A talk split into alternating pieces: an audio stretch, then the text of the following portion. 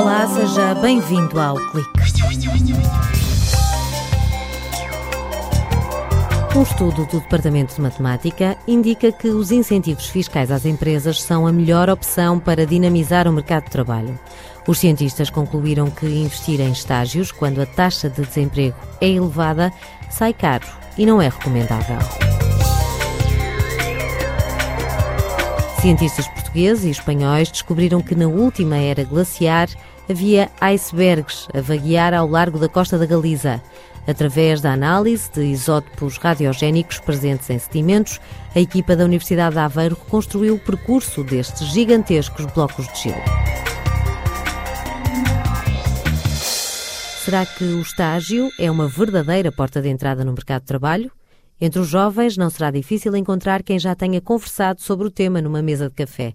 Mas durante o mestrado no Departamento de Matemática, Aníbal Galindro decidiu analisar o assunto à luz da ciência. Tendo em conta que eu na altura estava a conciliar o mestrado de Matemática com uh, funções no Centro de Emprego de Aveiro, tinha acesso aos dados e tinha um, um pouco mais noção de como é que se processava o, o ambiente dos estágios, a oferta de estágios, a oferta de incentivos uh, às empresas para a contratação.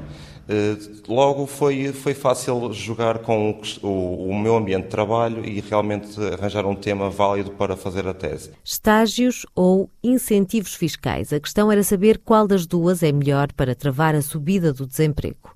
Com base na teoria do controle ótimo, o investigador do Departamento de Matemática da Universidade de Aveiro criou um modelo que retrata a realidade portuguesa. As conclusões apontam para a necessidade de mudar as políticas de emprego. Quando há uma contração no mercado de trabalho, os estágios são má opção para combater o desemprego a médio e longo prazo. O que nós obtemos, basicamente, é uma, uma simulação do, do número de empregados e desempregados e obtemos ao longo do tempo uh, as respostas dos controlos, ou seja, quando é que devemos aplicar um controle ou outro.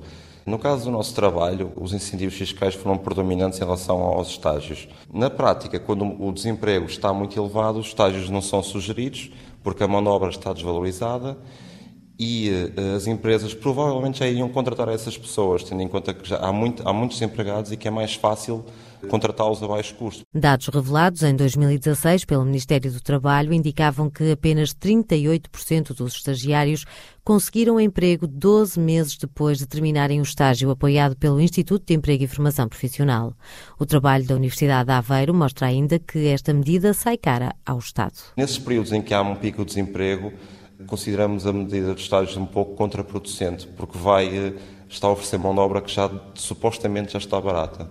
Os estágios acarretam custos administrativos muito grandes, mesmo para o Estado, mesmo uma questão de organização, de alocação de pessoas para tratar os estágios, custos administrativos e assim.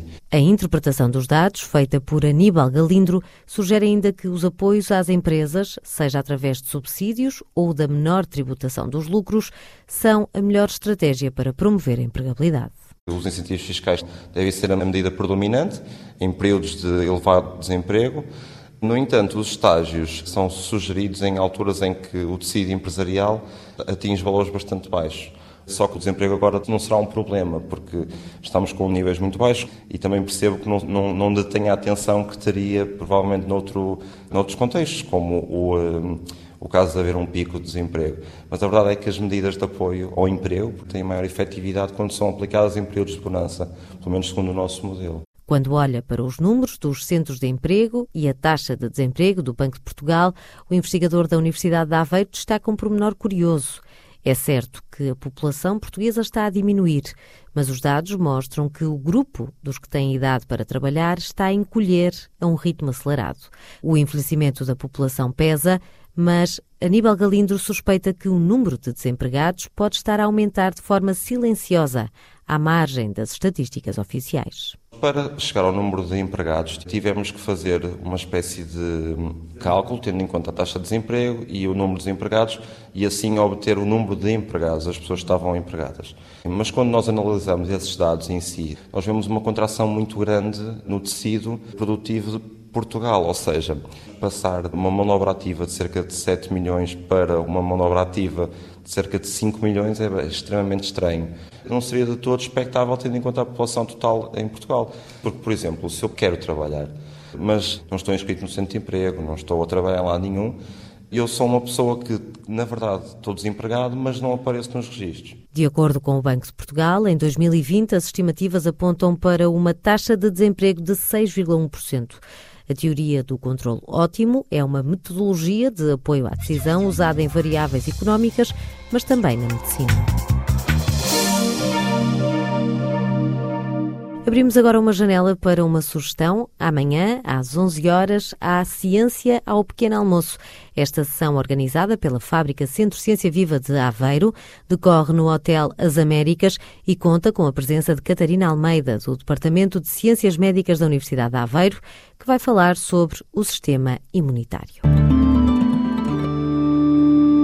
A vida na Terra tem milhares de milhões de anos. Para recuar no tempo, os cientistas usam não apenas fósseis, mas também métodos de datação baseados em isótopos radiogénicos, como explica José Francisco Santos, diretor do Departamento de Geociências da Universidade de Aveiro. Os isótopos radiogénicos são isótopos que, quando é possível usá-los em datação, permitem datar materiais extremamente antigos, inclusive materiais de épocas em que o registro fossilífero pode ser escasso, eh, porque o registro fossilífero só é muito abundante nas últimas centenas de milhões de anos. Mas as últimas centenas de milhões de anos, à escala geológica, é só uma parte da história da Terra, porque a história da Terra tem, já vai na escala dos milhares de milhões de anos. Uma equipa de investigadores das universidades de Aveiro e de Vigo embarcou numa autêntica viagem ao passado, que começou com uma espécie de mergulho no mar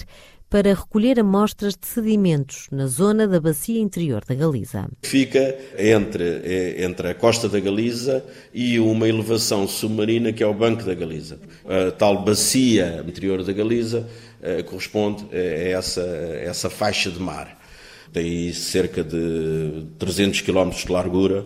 Estamos a falar de sedimentos colhidos, em alguns casos, a 2 mil metros de profundidade através de um método chamado carbono 14, que na prática é um isótopo adequado para datações de poucos milhares de anos, os cientistas concluíram que estes sedimentos estão depositados naquela bacia galega há 70 mil anos. Essa datação pelo carbono 14 foi feita em carapaças de organismos que se depositaram uh, simultaneamente com outro tipo de sedimentos. E as carapaças aí é que nos vão dar a idade da sedimentação.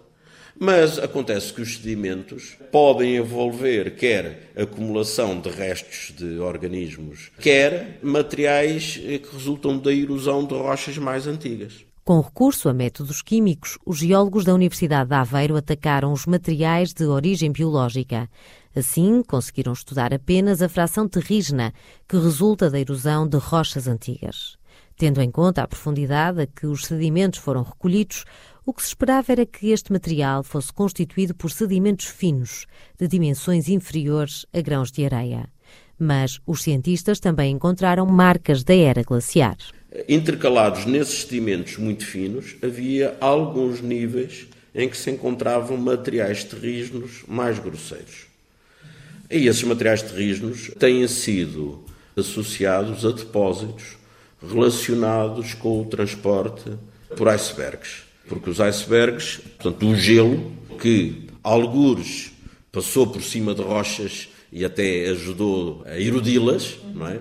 Portanto, estes tais níveis que encontramos são níveis que podemos designar como níveis de Heinrich, ou seja, correspondendo a episódios em que houve uma deposição significativa de materiais transportados por icebergs. O investigador do Departamento de Geociências esclarece que só o gelo consegue transportar sedimentos tão grosseiros e destaca a importância deste trabalho. Na região do, do Atlântico Norte nunca se tinham analisado uh, sedimentos uh, tão a sul e, além disso, também tão afastados daquela que é a principal fonte de grande parte desses tais eventos de Heinrich, que é na, na América do Norte.